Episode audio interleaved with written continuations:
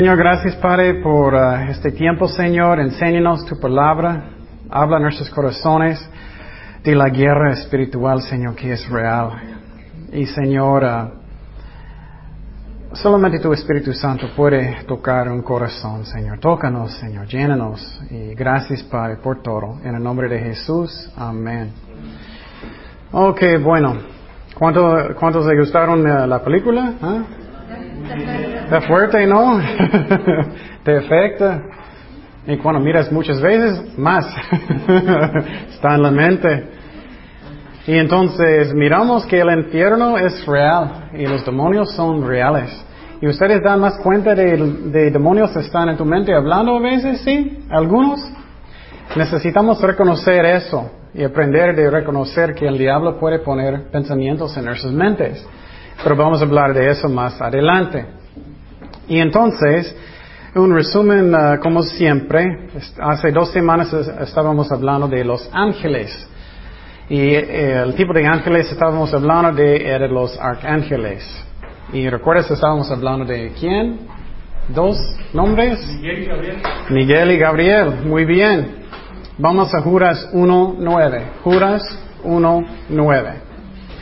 Juras 1.9.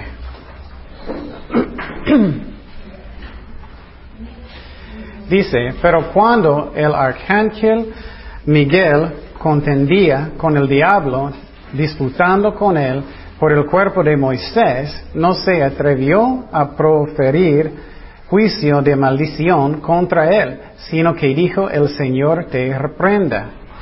Entonces, él tiene un nombre, es interesante, él tiene un nombre como yo, como Ken, como Ernesto, como nosotros. Él es un ángel personal, un arcángel.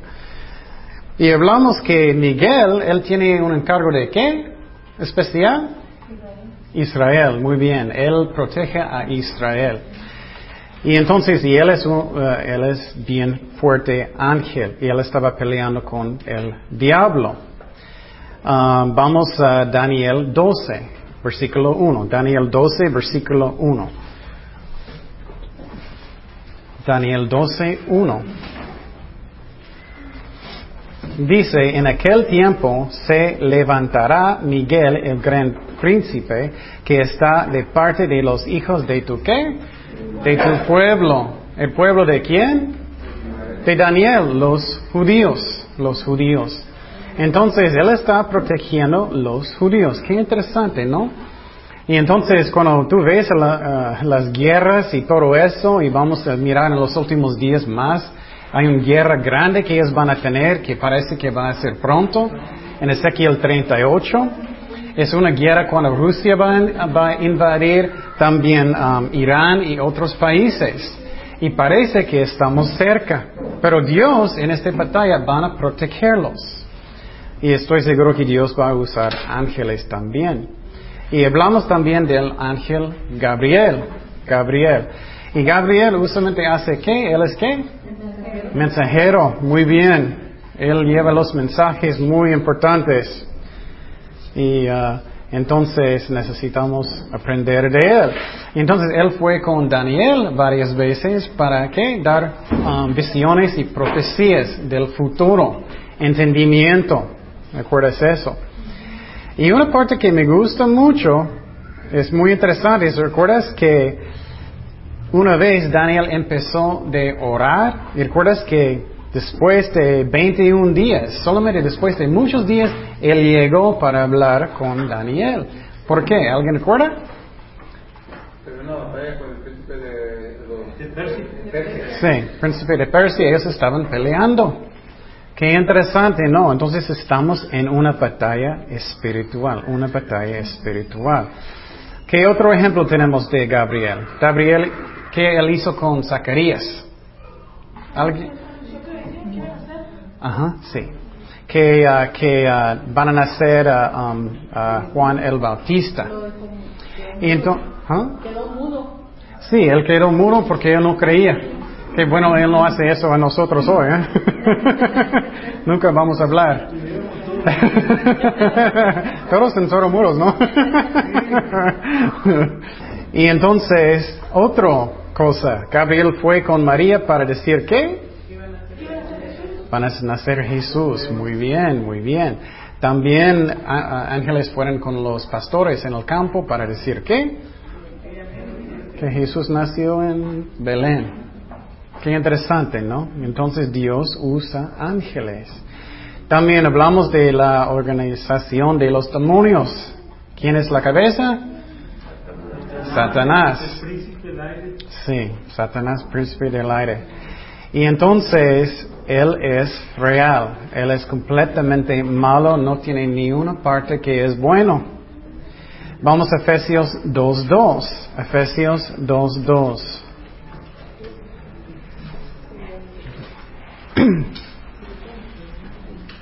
Dice, en los cuales anduvisteis en otro tiempo, siguiendo la corriente de este mundo, conforme al príncipe de la potestad del aire, el espíritu que ahora opera en los hijos de desobediencia. Y entonces Él está encargado de los demonios. Vamos a Efesios 6.10. Efesios 6.10. Y ora por mí también, por favor, porque el diablo no quiere, era una batalla esta semana.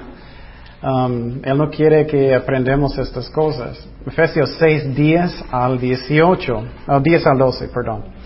Dice, por lo demás, hermanos míos, fortaleceos en el Señor y en el poder de su fuerza.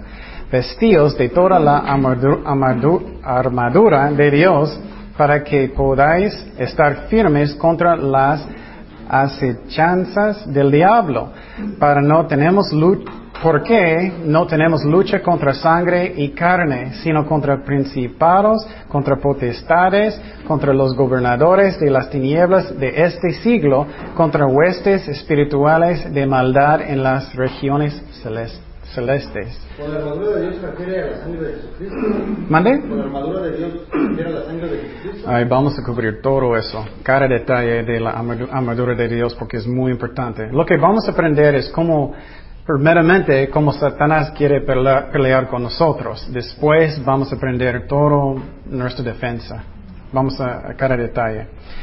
Y entonces, um, Ellos tienen niveles de demonios y ellos son organizados sobre ciudades, sobre países, sobre todo, sobre uh, países.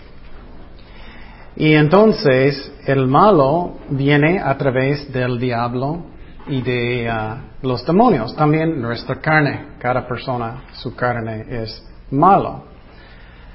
Ok. Perdón, aquí donde dice principado, potestad, gobernadores, ese no es jerárquico. Primero es el príncipe. El príncipe es más grande que, la potestad y la potestad más grande que un gobernador. Es como niveles. Sí. Y entonces um, vamos a hablar de características de ángeles y demonios. Y ángeles, ellos encantan de alabar a Dios. Ellos están alabando a Dios diciendo, Santo, Santo, Santo es el Señor. Ellos hacen eso. Y todavía hay muchísimos uh, ángeles ¿Cuántos de los uh, ángeles cayeron? La tercera parte. La tercera parte. Muy bien, muy bien. Y los ángeles quieren hacer la obra de Dios. Vamos a Salmo 103, 20. Salmo 103, 20. Salmo 103, 20. Dice, bendecid a Jehová, vosotros sus ángeles, poderosos en fortaleza, que ejercitáis su palabra, obedeciéndolo a la voz de su precepto. Entonces los ángeles están para servir a Dios como nosotros, como nosotros. Y es muy interesante, los ángeles estaban ministrando a Jesucristo también en su nacimiento y en el principio de su vida. Y entonces, ¿qué, pasó con los ángeles con, con José? Cuando José quería casar. ¿Alguien recuerda? ¿Qué dijo eh, Ángel? ¿Mm? Que no temiera recibir. Exactamente. Eh, él dijo que no, no tienes que tener miedo de casar con María. Porque, porque recuerdas que, que ella, de repente ella tiene una panza. y él era, o, él tenía otro hombre, pero no era Dios. Y un ángel dijo, no, no tienes que tener miedo, puedes casar con ella porque es de Dios. También un ángel habló con Josué para huir a Egipto. ¿Alguien recuerda cómo él habló? En un sueño. Qué interesante. Dios puede usar un ángel para hablarnos en sueños. Y como dije antes, cada sueño no viene de Dios. A veces personas vienen conmigo, ellas tienen un sueño tan raro, estoy, creo que comiste demasiado chile ayer. Pero a veces es Dios y necesitamos orar y preguntar a Dios de dónde viene. Él tuvo otro sueño para regresar a Israel después de Egipto. Un ángel habló. Ya, eso es un resumen, ya hablamos de eso. También, ¿qué pasó cuando Jesús resucitó de los muertos? ¿Quién abrió la tumba? Ángeles. Muy bien. También los ángeles ah, están para ayudar a nosotros. Y entonces, ¿recuerdas cuando um, Dios iba a buscar Sodoma y Gomorra? ¿Qué él hizo con Lot? Él mandó qué? Un ángel para advertirles. Creo que lo mismo en San Francisco y Los Ángeles. Y, uh, ok. Otro ejemplo es, uh, vamos a Salmos 91, 11. Salmo 91, 11. Y es muy importante que no, no estamos fijando en ángeles. En el, en el, mundo muchas veces personas están fijando en ángeles tanto y cambia como un Dios. Ellos están para ayudarnos, y, pero no debemos fijar en ellos. Fijamos en Jesucristo, amamos a Él. Dice 91.11, pues a sus ángeles mandará acerca de ti, que te guardan en, tus, en todos tus caminos en las manos te llevarán para que tu pie no tropiece en piedra. Qué bonito. Tenemos ángeles invisibles con nosotros siempre. Siempre están con nosotros. Entonces Dios nunca dejó solo, ¿no? ¿Dejamos solo? Nunca. ¿Quién vive en mí? Cristo, el Espíritu Santo vive en mí. También tenemos ángeles. ¿Necesitamos tener miedo de algo? No, Dios está en control de todo. También Dios usó ángeles para guiarnos, para guiarnos. Eso es lo que pasó cuando Él estaba diciendo a José para huir a Egipto y regresar. Um, también, uh, ¿recuerdas que uh, cuando Dios dio la ley, Dios usó quién? Los ángeles también, cuando Dios dio la ley a Moisés. Qué interesante, ¿no? Entonces, ellos están involucrados en mucho, en mucho. También Dios usa los ángeles para protegernos muchas veces. También para darnos fuerza. Vamos a Daniel 10, 18. Daniel 10, 18. Y necesitamos mirar todo eso a través de qué, ojos de qué, de la fe. Porque no podemos mirar ellos, pero necesitamos creer lo que dice en la Biblia. Ellos están. Y, por ejemplo, ahorita hay ángeles aquí. Ahorita hay demonios aquí. Dios permite, no sé por qué, pero Dios permite. Ok, Daniel 10, 18. Y aquel que tenía semejanza de hombre me tocó otra vez y me qué? Fortaleció. Qué interesante. Ángeles puede tocarnos para darnos fortaleza.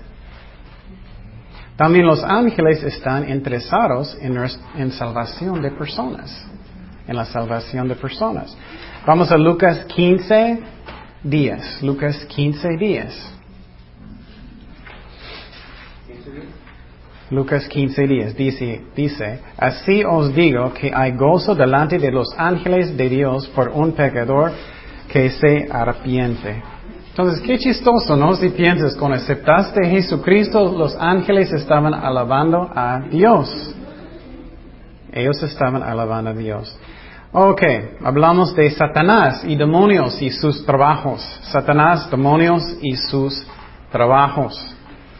Primeramente necesitamos entender que Dios siempre está en control.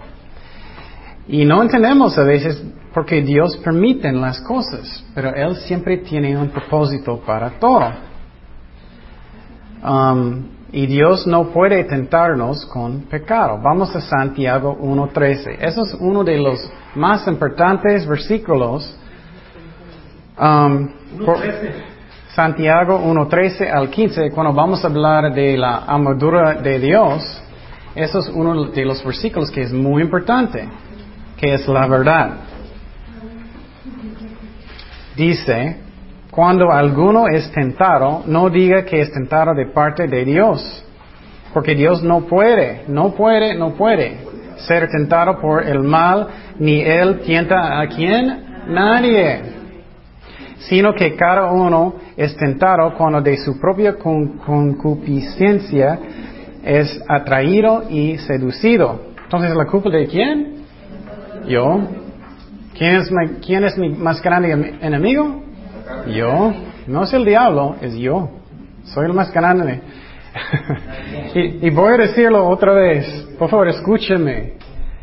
Si no, si no aplicamos, si no obedecemos lo que estamos aprendiendo, no vamos a crecer. No vamos a crecer. Tú puedes escuchar, oh, sí, sí, sí, es cierto. Yo no debo tener mis buenos, mejores amigos en el mundo. Sí, sí, es cierto. Puedo caer y saliendo de la clase, hola, ¿cómo estás? no van a servir para nada. Y como dije, puedes tener amigos en el mundo si tu meta es para evangelizarlos solamente, pero si tú sales solamente para divertir, no está bien, no está bien, puedes caer.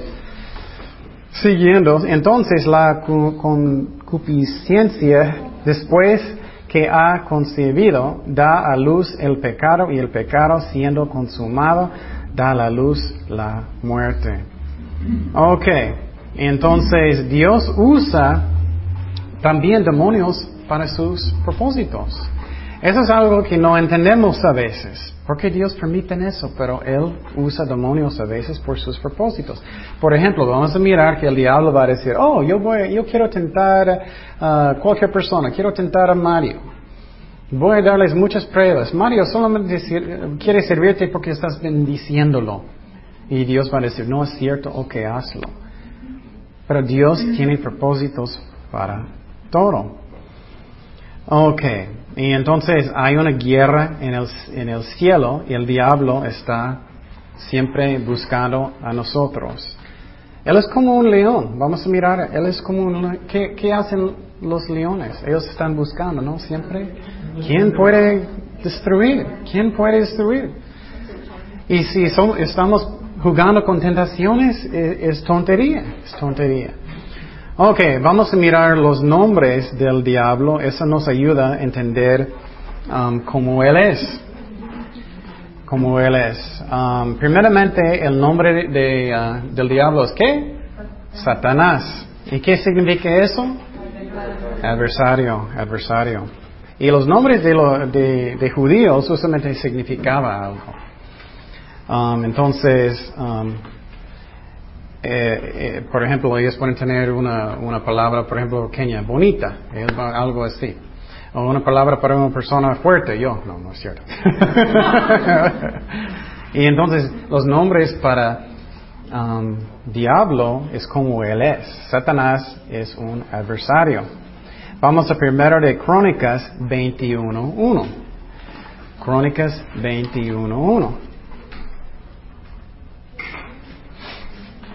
Pero Satanás se levantó contra Israel y incitó a David a que hiciese censo de Israel.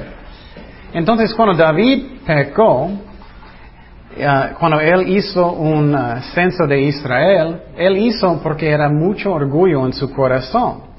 Oh, soy el jefe, soy el más grande, tenemos un ejército muy grande. Y es como él no estaba confiando en Dios, pero en su propia fuerza. Otro nombre de Satanás es el diablo, el diablo. Vamos a Mateo 4.1. Mateo 4.1.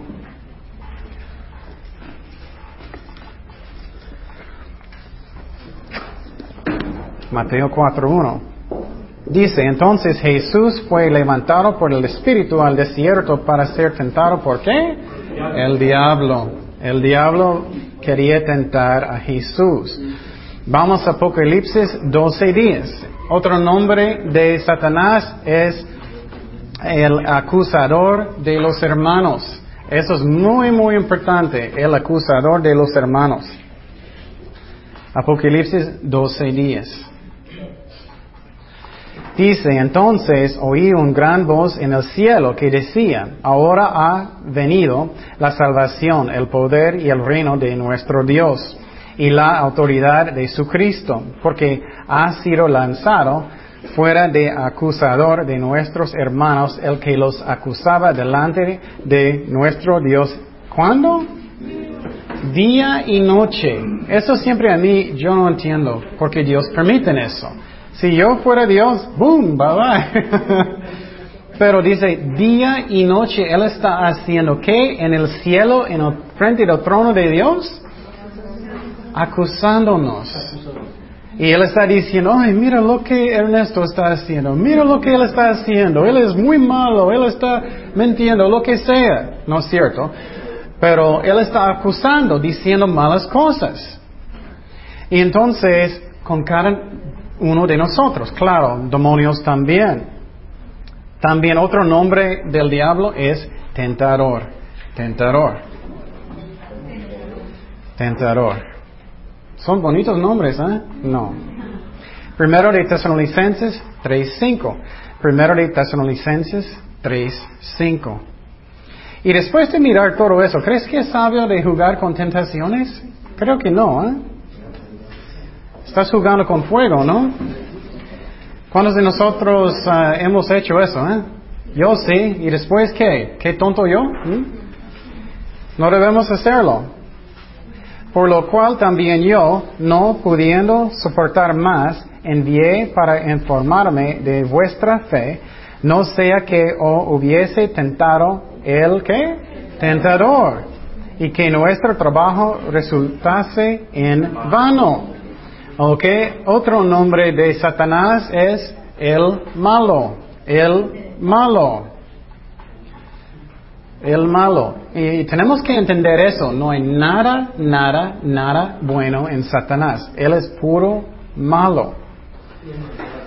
Puro maldad. Mateo 13, 19. Mateo 13, 19 dice, cuando alguno oye la palabra del reino y no la entiende, viene el malo y arrebata lo que fue sembrado en qué? En su corazón. Este es el que fue sembrado junto al camino. Entonces, cuando tú estás evangelizando a alguien, un demonio o Satanás invisible está listo para sacarlo si él puede. Qué, qué horrible, ¿no? No puedes ver, es increíble. Estás sembrando la palabra de Dios el diablo está, él quiere sacar la semilla, inmediatamente él quiere sacarlo.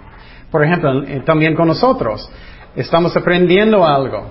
Él quiere inmediatamente que vas a salir de la clase, él va a tentarte de, no obedecerlo. Inmediatamente. Ok, otro nombre del diablo, príncipe de este mundo, príncipe de este mundo. ¿Por qué él es el príncipe de este mundo? ¿Qué pasó en el jardín? Dios dio dominio a, Adán y Eva. ¿Recuerdas eso? ¿Y qué pasó cuando ellos pecaron? Ellos entregaron a Satanás. Juan 12, 31. Claro, Dios está sobre todo, pero el diablo es la razón que es tan malo en este mundo. Juan 12, 31 dice, ahora es el juicio de este mundo, ahora el príncipe de este mundo será echado fuera. Uy, qué bueno. Ok, otro nombre de, uh, de Satanás, ya miramos, el príncipe del aire. Ok, otro nombre, ese nombre es uno de los más importantes, engañador, engañador. Hoy vamos a hablar mucho de eso, engañador. Vamos, vamos a 2 de Corintios 11.3, 2 de Corintios 11.3.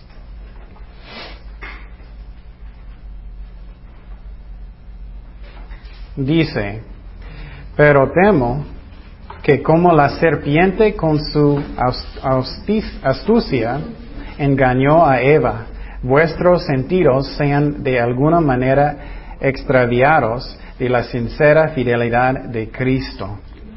Entonces, Él es un engañador. Él engañó a Eva. Pero es interesante, la Biblia enseña que Adán, él decidió de pecar, pero ella fue engañada. Vamos a Apocalipsis 20.10. Apocalipsis 20.10. Apocalipsis 20.10. Dice, y el diablo que los que engañaba fue lanzado en el lago de fuego. Ay, qué bueno y azufre, donde estaban la bestia y el falso profeta, y serán atormentados día y noche por los siglos de los siglos. Y para que sepas también, eso los eh, testigos de Jehová enseñan que el, eh, infierno, el lago de fuego no existe, que es instantáneo Dios va a destruir las personas que no aceptan a Cristo. Pero ¿qué dice aquí? ¿Es por qué? ¿Por los qué? Siglos de los siglos nunca, nunca van a parar. Otros nombres de Satanás muy importantes. Mentiroso. Más bonitos nombres, ¿ah? Mentiroso. Asesino. Asesino. Qué fuerte, ¿no? Sus nombres. Esos son sus nombres. Asesino. Vamos a Juan 8, 44. Juan 8, 44.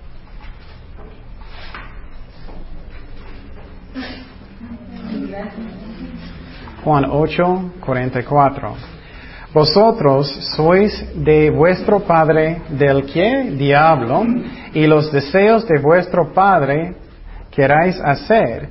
Él ha sido homicida desde el principio y no ha permanecido en la verdad porque no hay verdad en él. Él es mentiroso. Cuando habla mentira, de suyo habla porque él es mentiroso y padre de la mentira. Padre de la mentira. Él es el principio de mentiras. Entonces, qué increíble. Puedes mirar más porque Dios odia la mentira tanto. Personas dicen, no, es una mentirita. ¿Quién es el padre de la mentira? El diablo. Jesús dijo que soy la qué? La verdad. Entonces es importante que decimos la verdad. Él es mentiroso, asesino.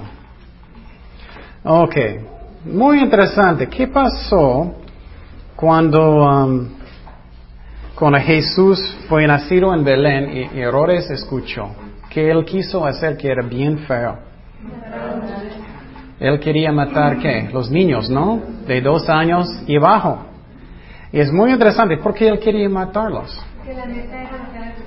Él quería matar a Jesús. Entonces, puedes mirar a través de la Biblia, uh, el diablo siempre quiere más matar la línea de Jesucristo. Um, vamos a Apocalipsis 12, 13. Apocalipsis 12, 13. Apocalipsis 12, 13. Dice, y cuando vio el dragón, que había sido arrojado a la tierra, persiguió a la mujer. ¿Quién es la mujer? Israel. Que había dado a luz a hijo varón. ¿Quién es el hijo? Jesucristo. Jesucristo. Muy bien. Vamos a Mateo 2.16. Mateo 2.16.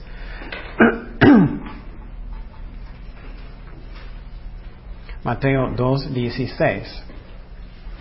Dice Herodes, entonces, cuando se vio burlado por los magos, se enojó mucho y mandó, es muy interesante, aunque él enojó, ¿quién estaba detrás de este enojo?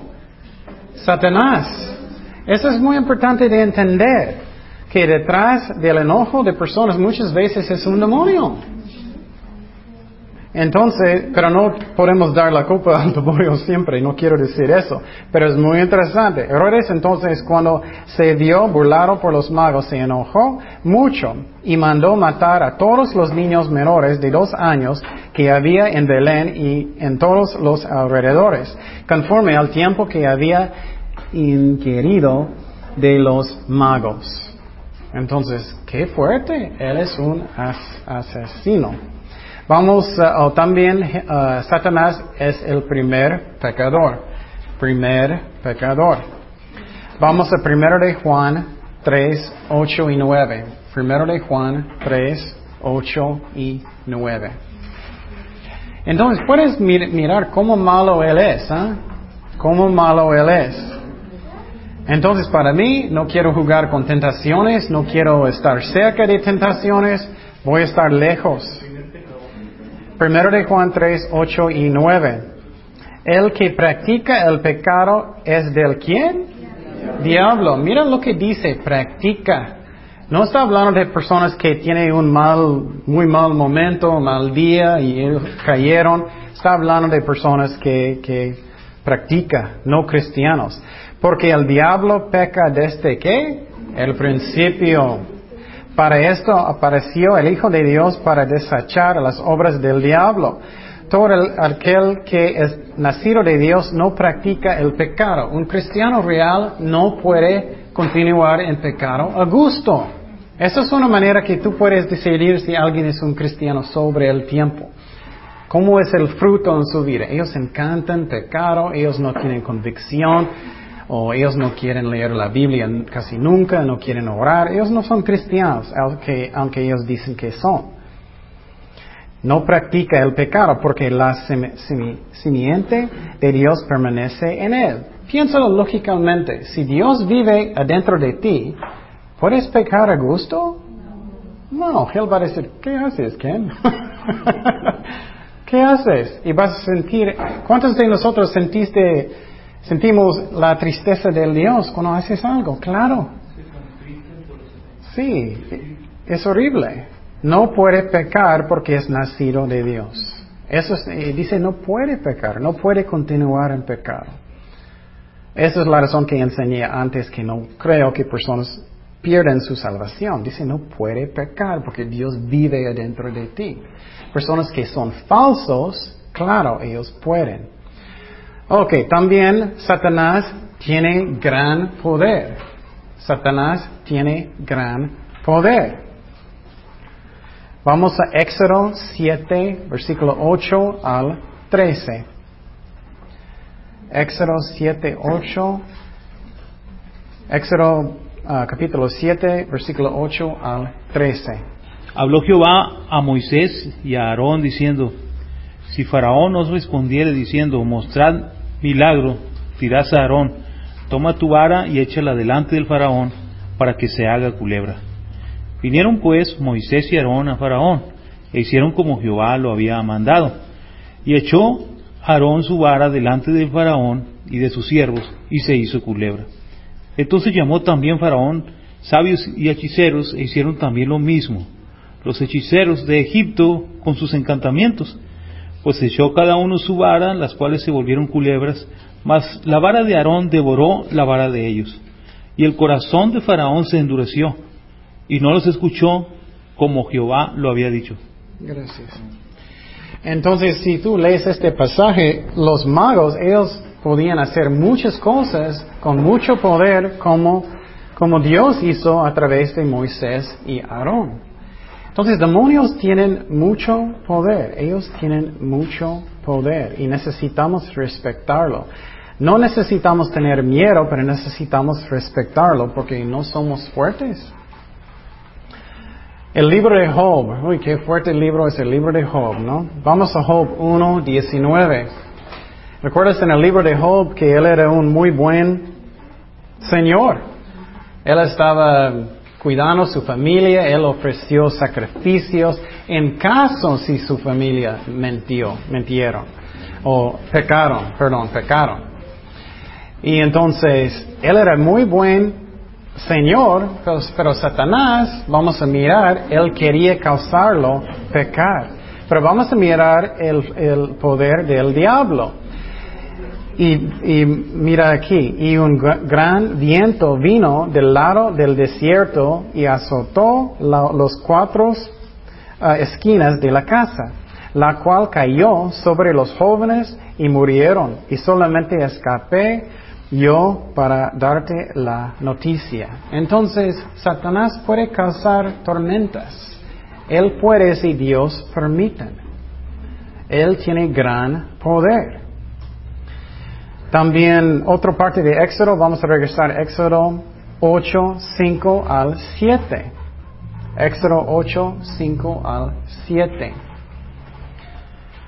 Dice, y Jehová dijo a Moisés, di a Aarón, extiende tu mano con tu vara sobre los ríos, arroyos y estanques para que haga subir ranas sobre la tierra de Egipto. Entonces Aarón extendió su mano sobre las aguas de Egipto y subieron ranas que cubrieron la tierra de Egipto. Puedes imaginar eso increíble en Ensenada, todo está lleno de ranas. oh, oh, recordé una historia fea, voy a decirte. Hace mucho tiempo yo estaba trabajando en, en McDonald's, en otro lado, y a un lado era como un campo.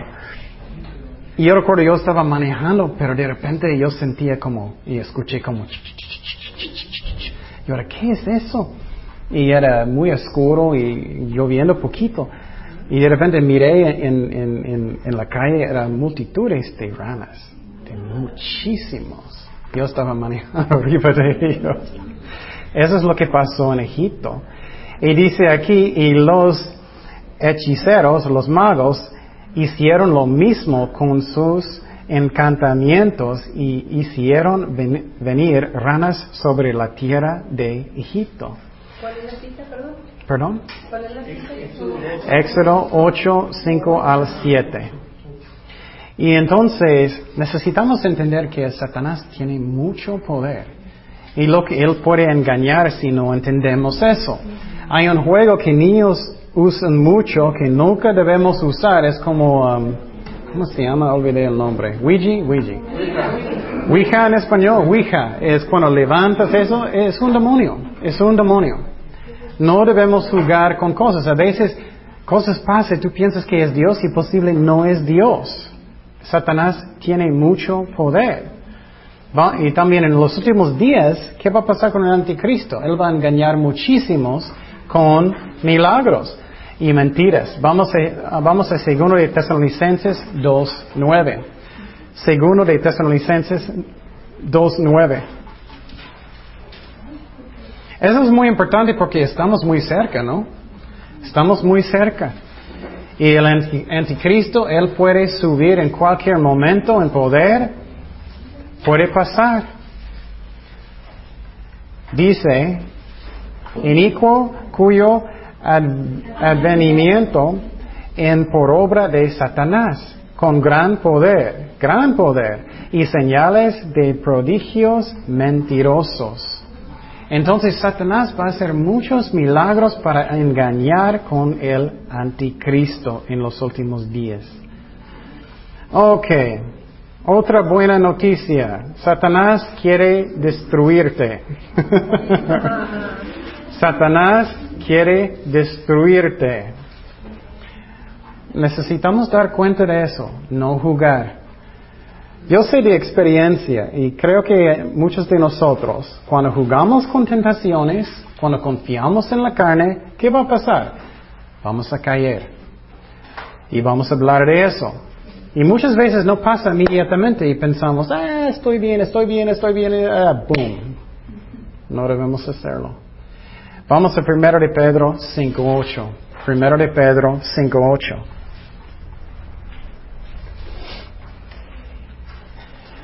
Dice, sed sobrios y velad, porque vuestro adversario, ¿el qué? El diablo, ¿como qué? Como león, rugiente anda alrededor buscando a quien qué? Devorar. Uh, qué bonito, ¿ah? No. Entonces, ¿cuántos de ustedes han visto un león en, una película o lo que sea en el, en el tele? Están buscando quién puede. Ellos buscan qué? Los débiles, ¿no? Ellos buscan los que no están con todos los demás. por ejemplo, la iglesia, que ellos están solos. Es como personas jugando con tentaciones, es, es igual. Y él está buscando, buscando. ¿Quién puedo destruir? ¿Quién puedo? Él busca. Vamos a Job 2.2. Job otra vez. Job 2, versículo 2. Job 2, versículo 2. Y es triste, muchas veces no aprendemos hasta que aprendemos en una manera muy difícil, ¿no? Y Dios necesita sanar nuestros corazones, pero tenemos cicatrices y duele. Y Dios puede sanar, pero mejor que no jugamos, ¿no? Con tentaciones. Job 2.2 dice, y dijo Jehová a Satanás, ¿de dónde, ¿de dónde vienes? Respondió Satanás a Jehová y dijo, de rodear la tierra y de andar por ella. Uf, él está buscando en toda la tierra para destruir, ¿no? Para destruir. Vamos a 1 de Pedro 5.8. No, no, perdón, ya, ya miramos eso. Lucas 22, 31. Lucas 22, 31. Lucas 22, 31.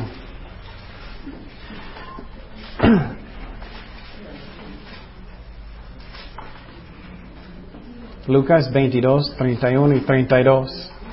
Dijo también el Señor, Simón, Simón, Pedro, he aquí, Satanás os ha pedido para zarandearos como a trigo. Uf. Pero yo he rogado por ti, que, te, que tu fe no falte, ah, no falte, y tú, una vez vuelto, confirma a tus hermanos. Wow. Entonces Satanás quería destruir a Pedro, pero Jesús oró por él. Y entonces si estamos escondidos en Jesucristo, estamos bien. Pero muchas veces como, por ejemplo, con un, niño que es rebelde, ellos salen de la casa, ellos son rebeldes, ellos quieren hacer lo que ellos quieren, ¿qué va a pasar con ellos? Van a, van a sufrir, ¿no? Es lo mismo con nosotros.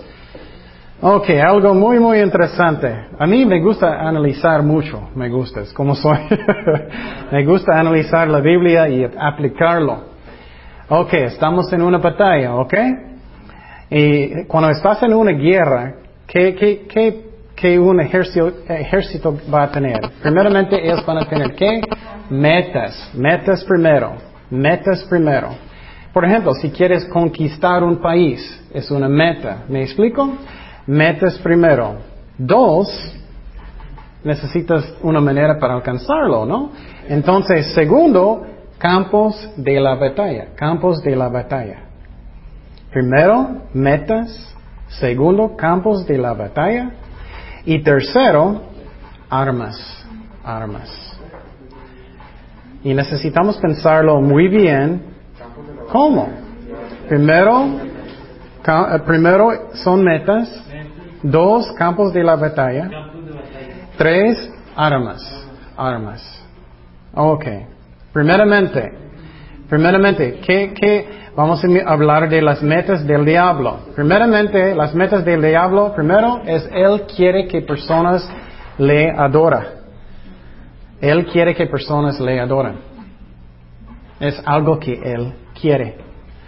Número dos, Él quiere mandar personas al infierno, no cristianos. Él quiere mandar personas al infierno, no cristianos. Él quiere torturar, torturar personas que no son cristianos. Él solamente le gusta dolor. Demonios solamente le gusta hacer dolor a personas. Entonces, número uno, que Él quiere que personas le adoren. Número dos, Él quiere mandar a, personas que no son cristianas al infierno. Tercero, Él quiere causar y torturar a personas que no son cristianos.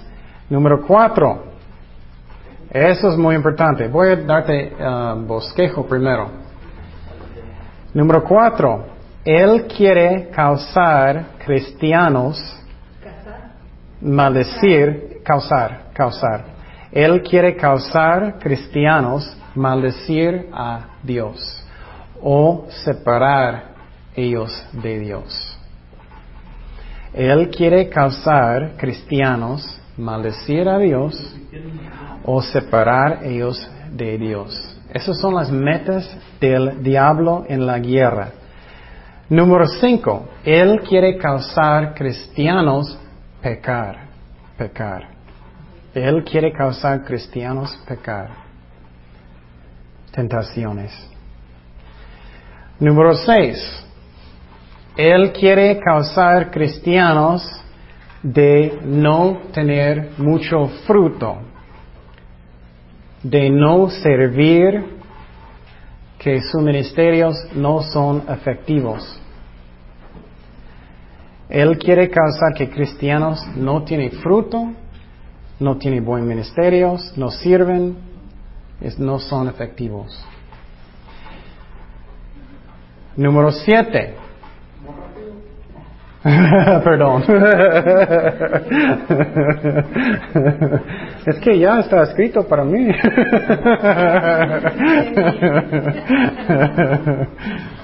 ok. ¿Ya o no? ¿Sí? Um, él quiere que tú estás fuera de la voluntad de Dios. Él quiere que un cristiano está fuera de la voluntad de Dios. Él quiere que estás fuera de la voluntad de Dios. Finalmente, número 8, Satanás quiere robar cualquier cosa buena que tiene. No importa, cualquier cosa buena que tiene. Puede ser gozo, puede ser bendiciones, puede ser familia, lo que sea. Él quiere quitar todo lo bueno que tienes. Él quiere robar.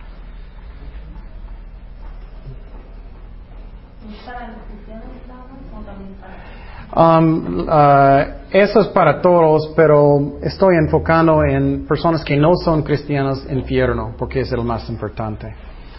Um, pero sí, también eso aplica a no cristianos también, porque él es completamente malo. Él quiere hacer todo lo bueno porque él le gusta. Todo esto que dijiste son las metas de Satanás.